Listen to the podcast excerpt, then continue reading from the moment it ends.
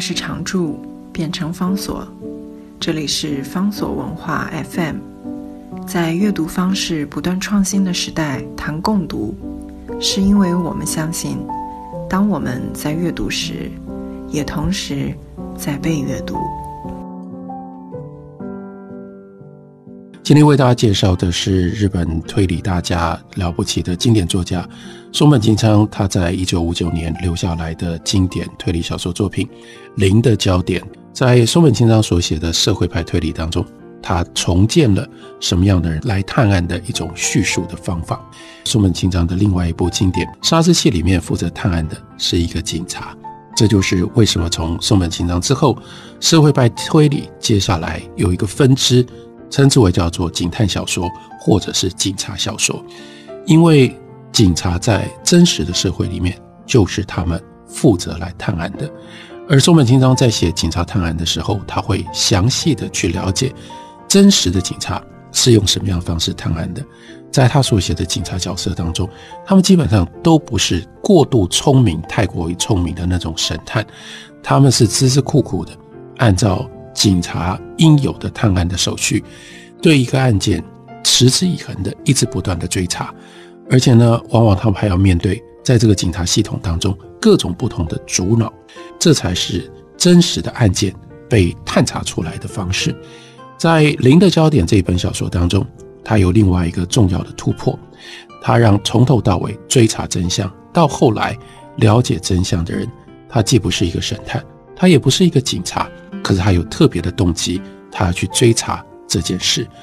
这件事情是一个男人的失踪，而对追查这件事情有着现实里面最具体的动机的是他的新婚的妻子。所以零的焦点最重要的就是从头到尾是以这样的一个新婚的妻子的眼光看过去的。她在跟大她十岁的丈夫结婚了，不过才一个多月。有一天，她的丈夫要回到原来她在工作的金泽去收拾工作，因为结了婚，所以要搬回东京来住。可是她去了金泽之后，再也没有回来，她就突然之间消失了。这个女人跟她的丈夫不过结婚了一个多月，更重要的，回到一九五零年代的那个日本的环境当中，他们是相亲结婚的，在结婚之前。他们其实就只见过那么一面，所以之所以选择结婚，是因为各种不同社会的条件。他当然知道这个人过去在哪里工作，有些什么样的经历，有媒人跟有朋友都告诉他说，这个人是什么样的个性，这个人有些什么样的优点。是在这样的状况底下，他认识了，他也就决定了嫁给这样的一个人。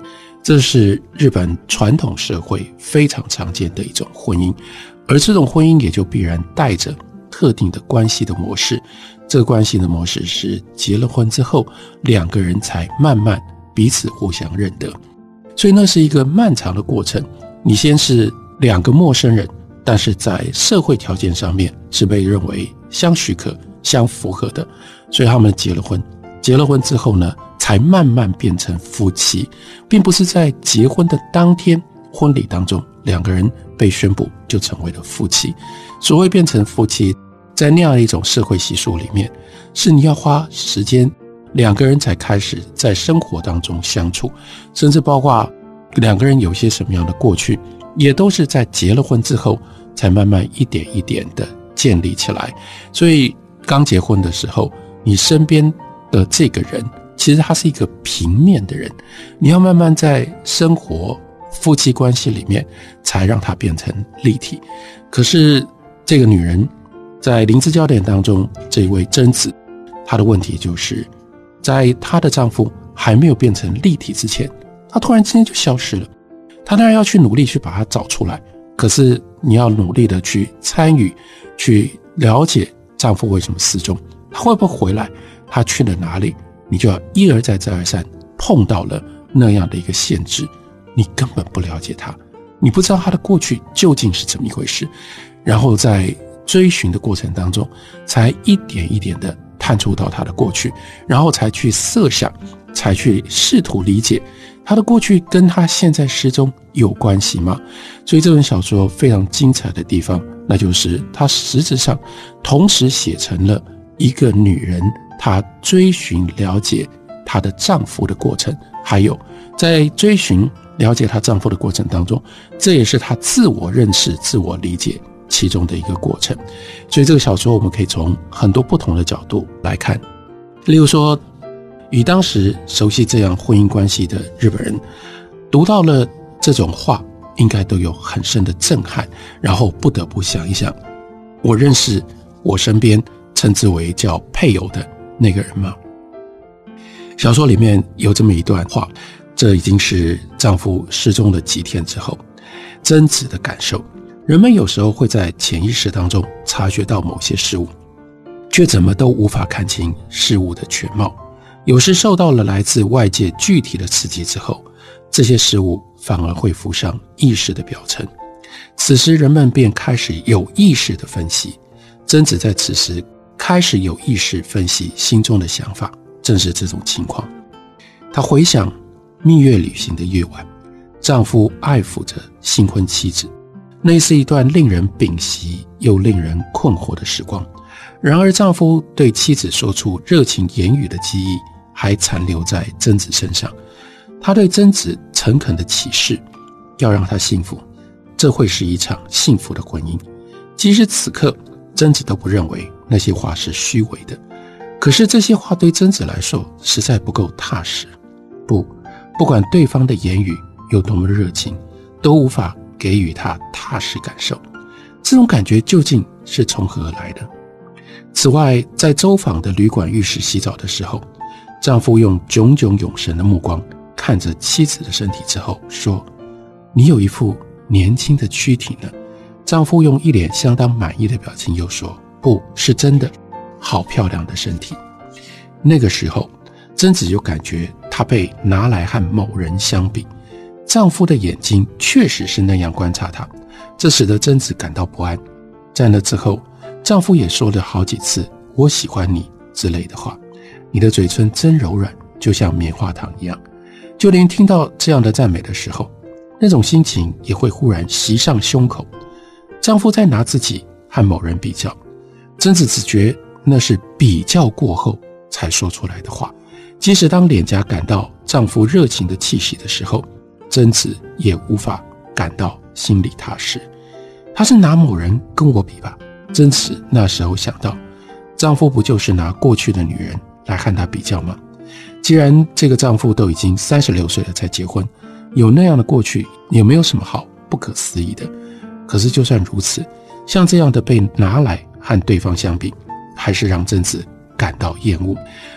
这种厌恶的感受还有一部分就来自于她无法了解，在丈夫的经验当中拿来跟她比较的那个人究竟是谁，也就是因为她不知道。她丈夫的过去，所以不只是因为被丈夫拿来跟别人相比，另外一件事情是，她在结了婚，名义上这个是她最亲近的人，可是这个最亲近的人，应该曾经有过另外一个同样亲近的有肉体关系的人，她却对这部分她完全无法认识、无法了解，这是那种传统底下的夫妻关系。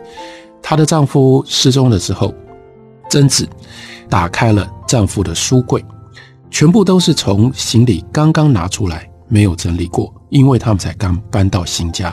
丈夫回去到原来工作的地方就消失了，所以这些书呢，杂乱放了十二三本书，几乎都是经济相关的书籍，其中有三四本书是原文书。完全没有文学书，也就意味着贞子本来想翻翻看，说有没有我可以看的书来打发时间，结果也完全没有。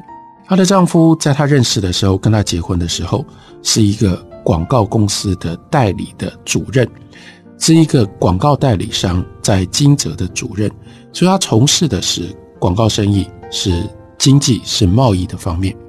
所以呢，但是接下来在翻查结了婚的。丈夫的留下来的这些书，就让她有意外的发现。她说，她抱着随意复习英文的心情，拿出一本原文书。不过这本书并不是她以为的跟经济跟贸易有关的书，而是法律的书。另外一本也是刑法相关的书籍，和旁边的经济学显得有点不协调。